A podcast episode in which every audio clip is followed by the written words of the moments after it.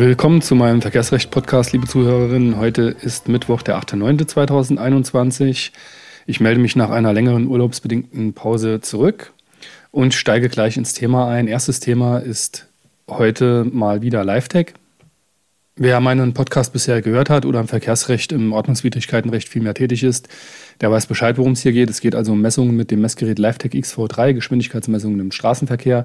Da gab es ganz erhebliche Probleme, weil es wohl zu Messwertabweichungen kam, die äh, gerätebedingt waren. Im Moment äh, liegt das wohl alles noch bei der Physikalisch-Technischen Bundesanstalt.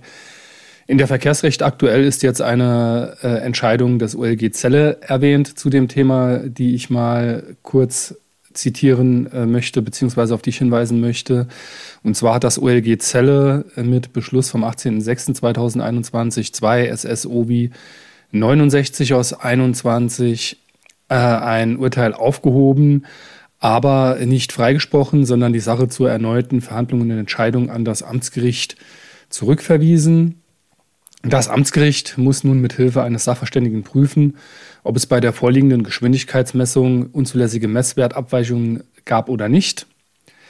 Das heißt, äh, die konkrete Messung muss noch einmal von einem Sachverständigen überprüft werden im Auftrag des Amtsgerichts, ob jetzt hier diese Messprobleme beim LiveTech XV3 auch im konkreten Fall durchgeschlagen haben, Klammer auf können, Klammer zu, oder nicht.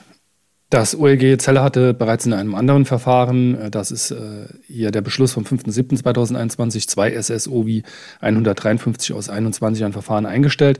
Der Autor hier in der Verkehrsrecht aktuell, da ist diese Entscheidung vorgestellt, äh, meint, das läge wahrscheinlich daran, dass es in dem anderen Fall nur um ein Bußgeld von 70 Euro ging, während hier im aktuellen Fall, in dem zurückverwiesen wurde zur Sachverhaltsaufklärung, ein Fahrverbot verhängt war, sehe ich ähnlich. Ähm, das ist im Moment ähm, Saarland beim Amtsgericht Saarbrücken als alleiniges, quasi alleiniges äh, zuständiges Amtsgericht für das Saarland nach der Strukturrechtsreform. Äh, nach meinen Erfahrungen jetzt, die ich mit dem LiveTech XV3 in der letzten Zeit gemacht habe, seit das da bekannt wurde, wird das ähnlich gehandhabt, wobei hier in einem aktuell laufenden Fall bei mir, in dem es um ein Fahrverbot geht, eine Plausibilitätsbegutachtung durch einen Sachverständigen in Auftrag gegeben wurde. Da warte ich aber noch auf das Ergebnis, äh, werde ich mal darüber berichten.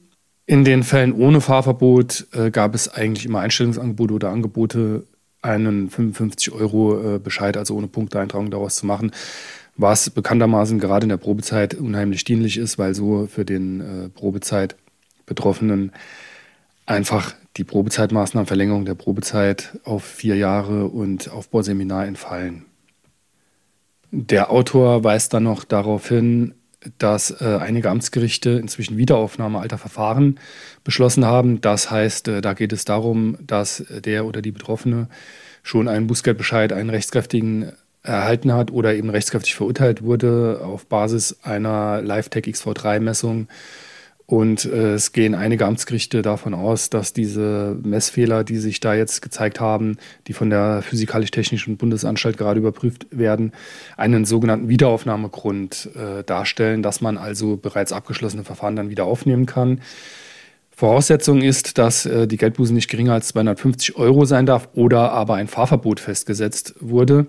Sinn äh, dürfte das vor allem dann machen, wenn man ein erhebliches Punkteproblem hat das sich dadurch vielleicht verschärft hat oder sogar schon äh, acht Punkte da im Raum stehen äh, oder äh, eingetroffen sind. Oder aber wenn es um ein Fahrverbot geht, das noch nicht angetreten wurde, dass man dann noch vielleicht nachträglich beseitigen will. In, Im Hinblick auf die Schonfrist kann es da nur um kurzfristige Sachen gehen, denn die beträgt vier Monate. Also äh, da jetzt eine Wiederaufnahme bei einem Verfahren zu betreiben, bei dem es um einen Punkt geht, der nicht äh, stört, das halte ich jetzt für überzogen ähm, wobei das aber schon durch die äh, Geldbußengrenze ja eigentlich ausgeschlossen ist. Ja, diese Wiederaufnahmeverfahren kann man durchaus anstreben, hört sich für mich vernünftig an. Wie gesagt, wenn das Fahrverbot noch nicht angetreten ist, dann äh, sollte man sich damit aber beeilen. Wichtig auch noch ist, äh, muss natürlich ein Antrag auf Unterbrechung und äh, der äh, Vollstreckung des Fahrverbots äh, bzw. Aufschub gestellt werden, denn dieses Wiederaufnahmeverfahren das äh, hemmt ja die Vollstreckung des amtsgerichtlichen Urteils nicht, beziehungsweise beseitigt halt einfach auch nicht aufschieben die äh, Rechtskraft der Entscheidung, auch nicht des Bußgeldbescheids. Ja, ich meine, da ist jetzt aber auch nicht mit einer Flut von Verfahren äh, zu rechnen. Was das LiveTech XV3 angeht, liegt inzwischen der Abschlussstand vor, also ein Abschlussstandbericht der Physikalisch-Technischen Bundesanstalt. Die Überwachung sind, äh, die Überprüfung ist da wohl abgeschlossen. Und da wird festgestellt, dass in den vielen tausend Fahrzeugdurchfahrten, die die Physikalisch-Technische Bundesanstalt durchgeführt hat, im Rahmen der Bauartprüfung kein einziger Fall einer unzulässigen Messwertabweichung gefunden wurde. Selbst mit speziell präparierten Fahrzeugen bedurfte es weit über 1000 Durchfahrten, um eine Kombination aus Fahrzeugpräparation und darauf abgestimmten Aufstellbedingungen und Fahrgeschwindigkeit zu finden, bei der manchmal unzulässige Messwertabweichungen beobachtet werden konnten. Die stärksten Abweichungen betrugen 5,29 km/h minus äh, bei XV3 Messwerten bis 100 km/h beziehungsweise minus 4,19 Prozent bei XV3 Messwerten oberhalb von 100 km/h. Alle diese unzulässigen Abweichungen, äh, die zu Ungunsten des Betroffenen ausgefallen wären, traten bei einer Rechtsmessung auf, wenn also das Messgerät aus der Fahrersicht am Fahrbahnrand links platziert war. Und alle Fälle dieser unzulässigen Abweichungen aus dem DEKRA-Artikel haben gemeinsam, dass im Messungsstartbild das Nummernschild des betroffenen Fahrzeugs nicht vollständigen Messfeldrahmen enthalten war. Also es gibt einen sogenannten Messfeldrahmen, den sieht man auf dem Messfoto. Das ist einfach normalerweise ein viereckiger Rahmen. Der soll bestimmte Teile des Fahrzeuges enthalten, das Nummernschild und ähm, den Teil des Vorderreifens und soll eine bestimmte Höhe haben, nämlich die Unterseite des Rahmens soll unterhalb des äh, Vorderreifens sein, jetzt mal grob gesagt. Und die PDB hat hier festgestellt, dass anscheinend jetzt mal im Umkehrschluss, wenn der Messrahmen ordnungsgemäß da eingeblendet ist, dass dann auch die Messung wohl zutreffend ist. Abschließend heißt es hier noch, alle Fälle unzulässiger Abweichungen haben gemeinsam, dass die Länge der Messstrecke abzulesen als Hilfsgröße Auswertestrecke in der Bildschirmmaske Zusatzdaten anzeigen Referenzauswertepro äh, des Referenzauswerteprogramms weniger als 12,2 Meter betrug. Jetzt ist natürlich die Frage, wie die Sachverständigen damit umgehen äh, werden. Äh, vom Gericht beauftragte Sachverständige werden wahrscheinlich tunlichst das machen, was das Gericht will.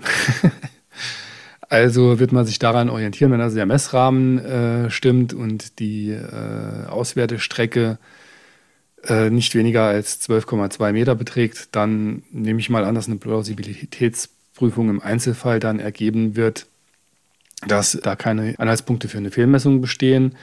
Muss man natürlich dann nochmal mit einem Sachverständigen dagegenhalten. Die Sache bleibt interessant. Äh, wie gesagt, aktuell warte ich da noch auf das erste Gutachten aus dem Saarland. Hier habe ich noch eine schöne Entscheidung aus dem Verkehrsrechtsreport gefunden. Und zwar äh, führe ich die jetzt hier nur kurz auf, weil es so eine schöne Stammtischentscheidung ist. Da kann man sich richtig äh, schön drüber aufregen äh, an der Theke. Und zwar geht es hier um den Strafklageverbrauch. Strafklageverbrauch heißt, äh, dass ja in Deutschland niemand wegen einer Tat zweimal bestraft werden kann. Da stellt sich dann immer prozessual die Frage, was ist eine Tat? Und da hat das OLG Stuttgart mit Beschluss vom 1.7.2021 1 RV 13 SS 421 aus 21 entschieden, dass eine Tat im prozessualen Sinne bei einer vorangegangenen Trunkenheitsfahrt dann vorliegt, wenn ein betrunkener Kraftfahrer im Auto sitzend von der Polizei angetroffen wird und noch vor Ort im Zuge von Maßnahmen zur Feststellung der Alkoholkonzentration alsbald die Polizei tätlich angreift. So, was ist passiert? Der Verurteilte war eben Täter einer Trunkenheitsfahrt, wurde dann als Kraftfahrer im Auto sitzend von der Polizei einfach im betrunkenen Zustand angetroffen, hat sich dann äh, noch in Anführungszeichen gewehrt gegen die Polizei, hat diese also tätlich angegriffen. Und da meint das OLG Stuttgart, dieser tägliche, tägliche, tägliche Angriff, nicht täglich, tätliche Angriff, der äh, sei als eine prozessuale Tat zu sehen. Das heißt, für die Praxis bedeutet das, wer wegen dieser, äh, dieses tätlichen Angriffs gegen die Polizeibeamten verurteilt wird, der kann nicht mehr wegen der vorangegangenen Trunkenheitsfahrt verurteilt werden, denn er ist ja schon einmal verurteilt worden. Das ist das, was hinter dem Stichwort Strafklageverbrauch oder lateinisch, Achtung, jetzt kommt's, ne bis in idem steckt, spielt im Verkehrsrecht aber tatsächlich auch an anderen Stellen eine große Rolle. Deshalb äh, dachte ich auch, es rentiert sich mal, auf dieses Urteil hinzuweisen, beispielsweise Klassiker Drogenfahrt. Ja, wenn die also im Zusammenhang mit, äh, oft sind ja dann äh, diese äh, Beschuldigten, die da mit dem Fahrzeug fahren, ähm, im Zustand der drogenbedingten Fahruntauglichkeit, auch noch im Besitz von äh, irgendwelchen Drogen.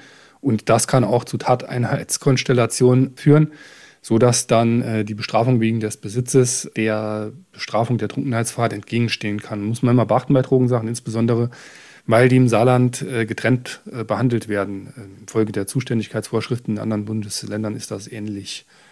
Da kann es also passieren, dass man beim äh, Ordnungswidrigkeitengericht eine Verurteilung kassiert. Die kann dann einer Verurteilung der Trunkenheitsfahrt beim Strafgericht entgegenstehen. Ist immer zu beachten, muss man gegebenenfalls auch einfach erwirken. Wichtig wäre in dem Zusammenhang noch, dass bei einer Ordnungswidrigkeit nur das äh, amtsgerichtliche Urteil dann äh, bei dem Strafgericht entgegengehalten werden kann im, im Sinne des Strafklageverbrauchs. Also ein Bußgeldbescheid genügt da nicht. Ja, leider ist dieser Beschluss des OLG Stuttgarts hier anscheinend nicht oder noch nicht bei Juris veröffentlicht und äh, mir fehlt jetzt die Zeit, das zu recherchieren. Ich hätte mal gern gelesen, wie der sich da verhalten hat noch vor Ort. Gut, man kann sich ja ungefähr vorstellen. Eine schöne Entscheidung des OLG 2 Brücken findet sich hier im Verkehrsrechtsreport. Die ist auch bei Juris veröffentlicht. Entscheidungsdatum ist der 29.06.2021 und das Aktenzeichen lautet 1 OW 2 SS BS 40 aus 21. Worum geht's? Es geht um ein bußgeldrechtliches Fahrverbot nach einer Drogenfahrt mit einem E-Scooter. Die Entscheidungen nehmen also jetzt erwartungsgemäß zu. Ich hatte schon über eine Entscheidung zum oder mehrere Entscheidungen zum Thema Entziehung der Fahrerlaubnis im Strafverfahren wegen der Fahrt mit dem E-Scooter äh, berichtet. Hier geht es jetzt also um das Ordnungswidrigkeitenrecht. Es geht darum, dass hier eine Drogenfahrt, also eine Trunkenheitsfahrt nach 24a StVG äh, im Sinne einer Ordnungswidrigkeit stattgefunden hat. Unterschied ist, dass eben bei dieser Drogenfahrt die Fahruntauglichkeit anscheinend nicht festgestellt wurde. Deshalb ist das Ganze nicht als strafverfahrensmäßige Trunkenheitsfahrt nach 316 StGB abgeurteilt worden, sondern an die Bußgeldstelle halt abgegeben wahrscheinlich und dort einfach als Ordnungswidrigkeit verfolgt. Ist also praktisch so ähnlich wie ich sag's mal einfach und verständlich ausgedrückt, der 0,5 Promille Verstoß, der äh, in der gleichen Vorschrift auch geregelt ist, im 24a StVG eben.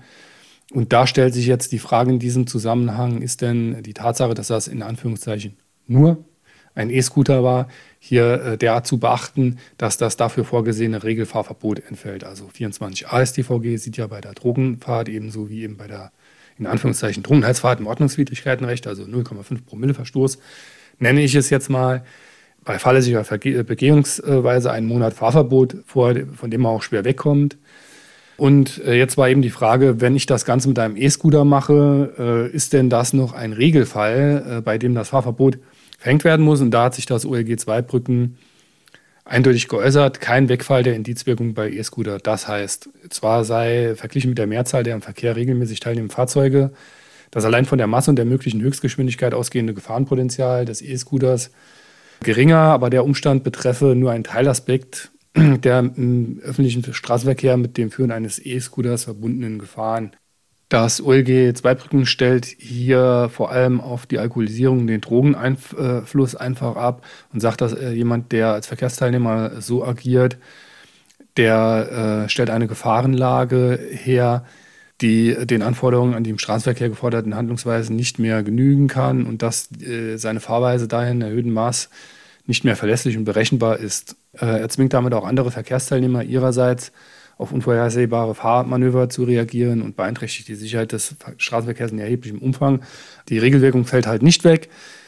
Heißt, äh, in der Pfalz kommt es dann, sofern jetzt nicht das ULG Koblenz sich da noch anders äußern sollte, wovon ich aber nicht ausgehe, bei einer äh, Drogenfahrt, Trunkenheitsfahrt mit einem E-Scooter, äh, wenn das Ganze im Ordnungswidrigkeitenverfahren behandelt wird, nicht eh schon als Straftat, äh, zumindest zu einem Monat Fahrverbot das werden die Amtsgerichte in der Pfalz sicherlich, da gehe ich einfach davon aus, genauso übernehmen. Wer also mit 0,5 Promille oder unter der Wirkung von Drogen einen E-Scooter fährt, der hat genau das Problem, kriegt einen Monat Fahrverbot und 500 bis 1000 Euro Geldbuße beim Ersttäter, je nachdem, ob Fahrlässigkeit oder Vorsatz angenommen wird. In der Pfalz auch ganz gerne äh, mal Vorsatz, äh, schon allein wegen der Werte, sehr problematisch, anderes Thema. Möchte ich hier nicht äh, näher drauf eingehen.